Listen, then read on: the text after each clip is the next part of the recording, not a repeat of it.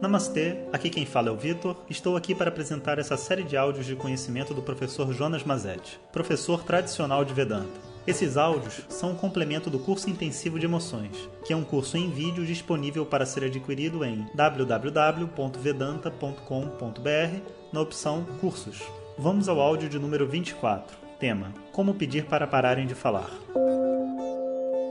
Om Shri Guru Namaha Hare. Às vezes as pessoas estão falando tanto, mais do que a gente suporta. Em um determinado momento é comum a gente mudar de assunto, interromper a pessoa, às vezes de uma maneira até rude, ou deixá-la no vácuo, né, no vazio, e a pessoa acaba se sentindo mal. E no fundo, existe ali um desconforto que eu não consigo lidar, que é como que eu peço para essa pessoa parar de falar? Bom, a mesma estrutura que a gente vem estudando até agora também pode ser utilizado nesse momento difícil. Eu posso mostrar para a pessoa, né, o meu pedido é, é claro, né, eu não quero que ela fale, eu gostaria de ficar em silêncio, eu gostaria de fazer uma outra coisa, mas eu preciso aprender a conduzir a fala para a visão de um sentimento e uma necessidade. Antes da gente entender como fazer isso, a gente precisa entender por que, que isso ocorre. Muitas vezes as pessoas falam sem parar porque elas não têm clareza do que elas querem falar. Elas estão falando, falando, falando, tentando transmitir algo que elas mesmas não sabem. Como professor, eu recebo às vezes alguns alunos que vêm e falam um monte, um monte, um monte de coisa, sem pergunta nenhuma. E-mail, e-mail, e-mail, e-mail, atrás de e-mail. E você olha e você diz, tá, mas o que, que ela está querendo de mim? Ela está querendo só escrever uma oportunidade de falar? Tá tudo bem. Está querendo uma opinião sobre algum assunto? Então, se você quer uma opinião sobre algum assunto, você precisa me dizer qual assunto sobre todos os assuntos não é possível, porque quando você tem um diálogo, o diálogo ocorre em cima de um assunto e não de 100 assuntos. Então, quando a gente se comunica, existe diversos tipos de pressões. Muitas vezes eu não sei o que eu quero dizer. Muitas vezes eu não sei nem o que eu espero da outra pessoa. E se não está claro para mim o que eu espero da outra pessoa, essa comunicação vai ser extremamente ineficiente porque a maior probabilidade é que a outra pessoa não dê aquilo que eu estou buscando. E muitas vezes a gente tem que interromper a outra pessoa e falar: peraí, estou um pouco confuso. Você disse que fez isso e agora está fazendo isso outro, está me contando uma outra história. Eu não estou entendendo o que, que você quer de mim de todas essas histórias. Você está querendo me contar? Você está querendo que eu diga alguma coisa? Você quer que eu dê alguma opinião? Você está pedindo uma orientação? Não estou entendendo. Aí a pessoa até para e fica olhando, porque ela não está acostumada a conversar com uma pessoa que pergunta o que você quer. O que, que você espera de mim desse diálogo? Outras pessoas, elas falam muito porque elas estão se preparando para dizer uma coisa muito difícil. E por isso, quando uma pessoa está falando muito com a gente, a gente tem que sempre ter um pouco de paciência. Porque às vezes a coisa mais importante a ser dita ainda não veio, vem no final. Geralmente quando a pessoa está indo embora. É uma fuga, né? mas é assim que o nosso subconsciente funciona. Já existem outros momentos onde a pessoa está falando bastante, etc., e ela tem um prazer em falar. E ela é, espera que você entre dentro desse prazer. O prazer de uma pessoa, por exemplo, que gosta de moto e fica falando que a moto tem tantas cilindradas, a outra tem tantas cilindradas, e quer que você fale alguma coisa sobre o assunto também. E ela fica olhando para você e fala: Você não vai falar nada. Estou falando aqui sozinho. O que ela quer é compartilhar a alegria do conhecimento que ela tem sobre um assunto. E quer que você compartilhe o seu também, conte, conte experiências sobre um determinado assunto. Né? Então, existem inúmeras razões para as pessoas estarem falando sem parar. Agora, existe também um conjunto de razões para a gente não querer ouvir esse monte de palavras e frases e sons num determinado momento. Tudo surge de uma necessidade. Às vezes eu estou cansado, às vezes eu não estou no momento assim a fim de me divertir, sabe? Eu estou focado em uma outra coisa. Às vezes eu acho até desrespeitoso, porque o tema me incomoda. E aí, tipo, a pessoa fica falando, sei lá, imagina, acontece muito assim, os pais se separam e aí a mãe quer ficar falando mal do pai para a filha. Só que a filha é, é filha do pai e da mãe também. E ela não vai, ela não quer alguém falando mal do pai dela. Por mais que os dois tenham brigado, essa briga não foi com ela. Ou pode ser de um amigo também, né? Alguém falando mal de um amigo nosso, você fala, pô, é meu amigo, eu não quero ouvir isso. Pode ser até verdadeiro para você, mas não é do meu interesse. Existem inúmeras razões para você não querer ouvir.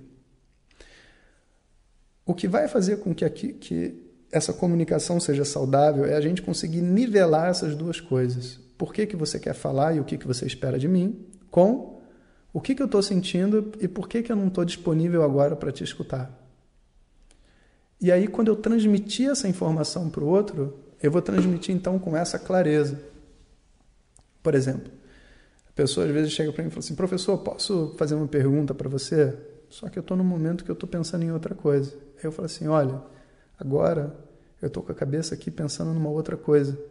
Você não gostaria de me perguntar daqui uns 30 minutos? Ou num outro momento mais conveniente? Aí a pessoa, a princípio, né, fala: Não, claro, por quê? Porque ela quer minha atenção, ela não está perguntando para não ter minha atenção. Não, não, mas é rapidinho. Não, imagina você falar assim, assim: Não, cara, agora eu não posso. Aí, muitas pessoas, quando a gente faz assim, elas acham que a outra pessoa vai ficar revoltada, mas não, ela entende. Porque existe também uma pressão dentro da gente de tentar pressionar essas necessidades nossas e naturalmente a gente quer pressionar dos outros, então a gente às vezes tem que ser um pouco mais duro e falar: não, agora eu não estou disponível. Eu gosto de você, mas eu não estou disponível. Essa mensagem é que é importante. Estabelecer a conexão com a outra pessoa, mesmo não estando disponível. E, obviamente, você vai precisar dar um pingo de explicação. Né? Até o ponto que a, que a relação e a e a intimidade das duas pessoas exige. Se de repente é um astrólogo atendendo, ela não precisa nem explicar por que, ela não está disponível. Agora eu não estou disponível. Se é de repente marido e uma mulher, não dá para você dizer não estou disponível, só eu preciso dar mais uma explicação. E eu vou dizer, por exemplo, olha, é, agora eu estou muito cansado, sabe? Eu estou com a cabeça em outro lugar, não estou disponível para conversar com você. Né? A gente precisa encontrar algum momento de sentar e conversar, mas eu preciso estar bem para poder te ouvir e poder te dar atenção. Às vezes, um, um pequeno momento de atenção total, dizendo a sua indisponibilidade, é mais expressivo do que você ficar aguentando a pessoa falando por 15, 30 minutos sem você estar ali de verdade, mexendo no celular ou fazendo uma outra coisa. Então, eu preciso expor a pessoa a uma realidade da minha disponibilidade. E a gente precisa encarar o fato de que a gente não está disponível o tempo inteiro. A gente não está disponível nem para a gente, para as coisas que a gente pensa e quer. Ainda mais para uma outra pessoa falar conosco. E aí, quando eu comunico para outra pessoa, junto com a minha necessidade, junto com o meu sentimento, a outra pessoa, ela realmente ela se sente respeitada por nós, mesmo no silêncio. Você termina esse, esse fechamento com um sorriso. Houve um entendimento. Isso é a coisa mais bonita de ver.